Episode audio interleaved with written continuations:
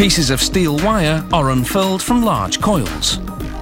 Using a vice grip, the end of the wire is twisted into a neat loop.